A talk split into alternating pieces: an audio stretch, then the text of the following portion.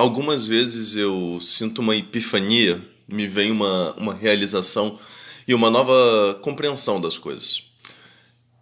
E eu acho que eu poderia falar isso aqui, que seria bom até para que eu me lembrasse melhor do que eu disse. A palavra gravada, quer seja no aparelho eletrônico, quer seja escrita, é a grande vilã da memória, num certo sentido. Eu nem sempre tô afim de falar aqui. Às vezes, quando eu tô com vontade, eu posso não estar apto a. No sentido de ser incapaz de prosseguir com a realização do meu desejo. O verbo tem poder. E poder é um verbo com muitos sentidos. Eu posso falar aqui? Nem sempre. Não por, por esquecer como se fala, mas porque o mundo se apresenta a mim de tal forma que me impede, me impossibilita de falar aqui. É como se uma criança perguntasse a um adulto: Eu posso nadar? Ela está pedindo autorização para nadar ou está questionando a uma pessoa supostamente mais sábia que ela se ela tem a capacidade para nadar? Um adulto que não a conheça, se não souber que ela não sabe nadar, pode dar autorização para tal. Mas logo ele vai saltar atrás dela para resgatá-la de uma experiência trau traumática. Né? É, eu posso escalar uma parede? Eu não sei. Eu, eu conseguiria? Quando moleque, talvez. Os coleguinhas do bairro eles eram muito mais ativos, mais arteiros, pintavam sete e hora ou outra se quebravam. Olhando para trás eu percebo que tinha um padrão. Sempre o riso que precedia o choro. Essas recordações, eu não sei se eu posso confiar tanto assim nelas, são memórias vagas e distantes, eu tenho algumas certezas na minha cabeça. E uma delas é que, a, é que as minhas lembranças elas podem muito bem ser falsas. Não completamente falsas, mas talvez embelezadas, focadas em um aspecto ou outro do acontecimento que não faz jus à realidade do fato. Para compensar essas falhas da memória, a gente registra de outras formas as coisas. Talvez a mais antiga que veio sobrepor a tradição oral tenha sido a pintura. Registros rupestres de uma caçada épica. Esses desenhos foram aos poucos tomando forma mais finas, sutis, ganhando os novos significados. E devagarinho a escrita foi surgindo. A escrita que antes era na pedra estava lá por eras para ditar as coisas que foram, que eram e, e que poderiam vir a ser. Ouvindo novamente algumas das minhas gravações, hum, porque sim, eu, vaidoso que sou, eu gosto de me ouvir e muitas vezes eu penso como o que eu falei foi sensato e correto. Talvez eu devesse ser mais crítico comigo mesmo, colocar à prova o que eu digo e me contrapor. Assim, talvez eu me encaminhasse ou para a ruína ou para a excelência. E nessa de me ouvir falar, eu percebi que a escrita me marca. A escrita em pedra aquilo que está gravado que nada nem ninguém pode mudar. Eu não sou uma pedra, eu, eu não sou imutável. Disso eu sei. O, o negócio é que a escrita não é também real. Ao colocarmos as coisas no papel, uh, não estamos de fato sendo fiéis aos fatos estamos embelezando e também dando mais valor a um fato ou outro do acontecimento, assim como a memória. Mas enquanto a memória se apaga comigo, No papel, ela fica ali para qualquer um ter acesso e talvez de relance entender como era o mundo, pelo menos para quem escreveu. Puxando aquele Sócrates que não sai de mim, ele, ele não gostava da escrita. Ele não escreveu uma palavra sequer. Para nossa sorte, os seus alunos não ouviram muito bem as suas aulas. Né? Afinal, o que a gente tem de Sócrates, cerca de dois mil anos após a sua existência, só o temos por causa da palavra gravada, registrada. Mas por que, que Sócrates não gostava de escrita? Ora, justamente pelo que falei, a palavra é falseada. Ela não é a verdade que sai da boca no momento da fala. As palavras têm poder, mas só quando, quando verdadeiras. É, isso é, muita gente tem uma perspectiva diferente das coisas, né? Fatos parecem não mais importar.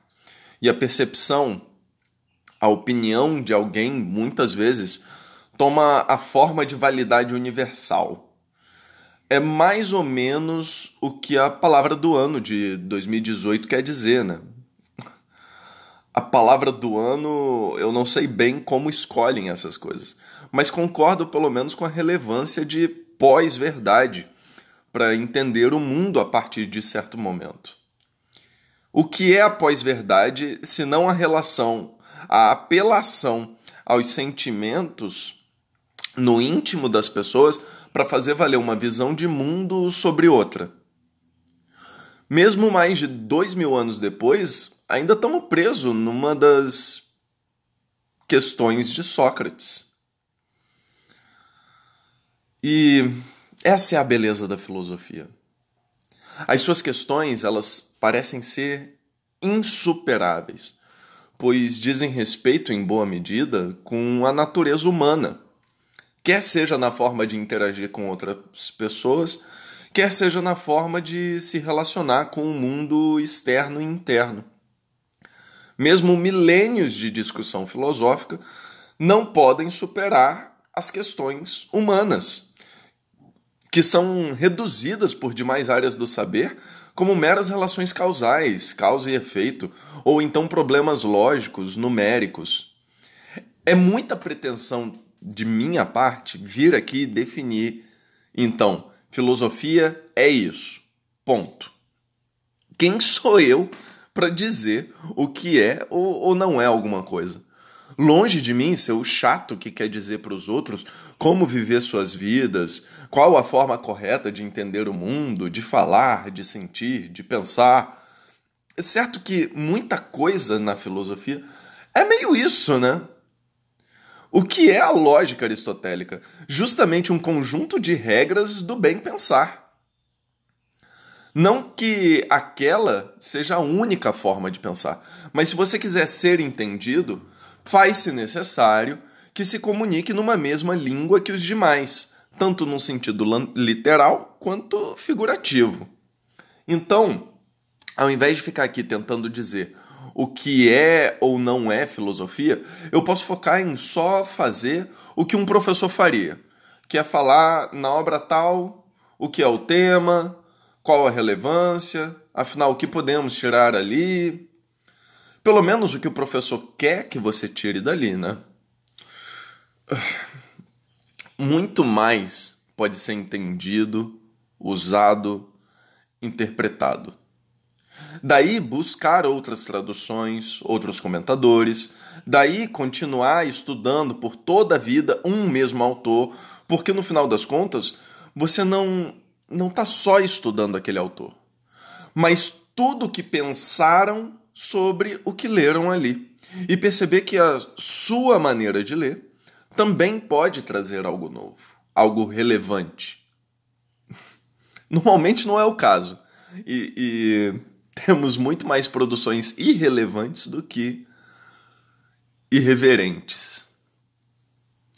Mas não é porque a sua interpretação seja irrelevante para os demais, que ela seja inválida também. Pelo contrário, É, é necessário lançar o artigo para ter esse retorno e então saber, afinal, o que eu pensei foi besteira. No entanto, tem um problema. Quem é que vai avaliar o meu trabalho? Quem vai chegar e dizer para mim que isso é uma merda ou algo pelo menos razoável? E eu não tenho problema nenhum em estar nessa graduação de passável. Atualmente, temos uma bancada de jurados que eu vejo muitos problemas. Eu não me sinto nem um pouco confortável de publicar algo para chegarem hordas apontando defeitos de um lado e legiões apontando problemas de outro. Meio que querem só apontar defeitos sem, no entanto, esperar que com esses apontamentos haja alguma melhora na produção. Tomam um indivíduo como pedra. E que ele, para sempre, vai ser aquele sujeito que fez uma coisa inaceitável. E o que é essa coisa inaceitável? Ele publicou algo na internet que não te agradou. O júri da internet, ele não perdoa e só esquece temporariamente Logo mais vem alguém recordar o povo dos vacilos e como que seria melhor esquecer essa pessoa. As As pessoas na internet são como os gregos antigos. Não. Se eles não gostam de alguém, eles fazem um julgamento sem, no entanto, dar ouvidos para o acusado. Sua sentença ela já está pronta. Saia de nossa terra. Não mais discuta conosco. Você perde a sua voz e, se não aceitar isso, o problema é seu. Não é de se espantar a quantidade alarmante de pessoas com depressão, ansiedade, cada vez mais acometidas por problemas mentais que advêm de uma relação social inexistente. Não inexistente per se, mas foge do real. Ela se manifesta apenas no campo virtual. Atrás das telas dos seus computadores, as pessoas vestem outras máscaras. Mas eu não vou me meter a falar de Jung aqui, não. Porque tudo que eu sei dele é o que eu entendi de um jogo de videogame que, para desavisados, não passaria de só um jogo, pois não há menção do psicólogo, não há nenhuma preocupação em citar toda a fundamentação teórica por trás daquele mundo que é apresentado ao jogador. Pelo menos dois tipos de jogadores são possíveis aqui. O passivo, que vivencia a história e toma como apenas isso, uma história, e o jogador ativo, que busca ali uma interpretação profunda de significado, que tenta buscar os sentidos íntimos da obra, que a experiência com o objetivo, que a experiencia com o objetivo de engrandecer a sua visão do mundo. Esse jogador, ele não é apenas o de videogames, né? Ele é quem dá play num filme, num gibi, num CD de música, que abre um livro, quer acadêmico, quer de ficção, quer de não ficção. Nós somos todos jogadores e podemos escolher se seremos ativos ou passivos nessa relação com as obras criadas e jogadas no mundo, esperando esse julgamento de se relevante ou irreverente. Nós, jogadores, somos juízes. Que tipo de jogador você é? Não se preocupe. Não, não precisa se preocupar. Você não. Uh, como é que eu digo? É, você pode descansar. Nem tudo precisa ser lido com olhos críticos, analisado nos mais mínimos detalhes. Tudo, no entanto, pode ser feito dessa maneira. Mas na boa, não é necessário. Se você quiser só ver um filme, show, veja um filme, jogue, leia, haja. Até porque o cara que é crítico o tempo todo não passa de um chato. Mas o oposto também é igualmente indesejado. Não. Os outros podem até ser esse tipo de pessoa, mas eu não desejo isso para mim. Eu eu não sei exatamente o que eu desejo para mim. Eu posso enumerar algumas coisas que eu não quero. Mas mesmo não querendo, eu me vejo repetindo dia após dia as mesmas coisas. Como se eu não pudesse sair desse ciclo. Afinal, as regras desse mundo me exigem agir dessa e dessa maneira. E por mais que eu não goste, eu tenho que me sujeitar a me vender um pouco a esse sistema que não gosta de mim, mas me diz o tempo todo que precisa de mim bem para continuar produzindo a mesma continuidade desse sistema que só me faz mal. Fazer o quê? Fugir disso e viver como?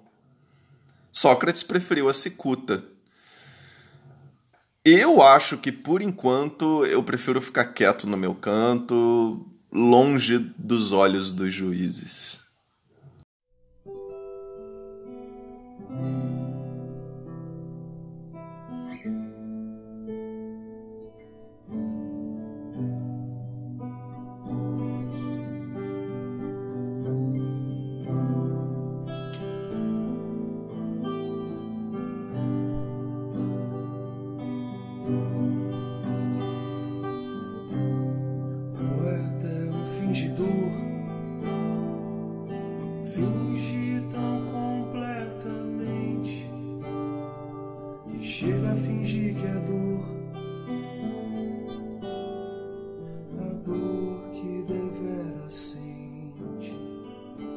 Olá, meu nome é Pedro Lima e você acabou de ouvir ao podcast amador Autopsicanálise.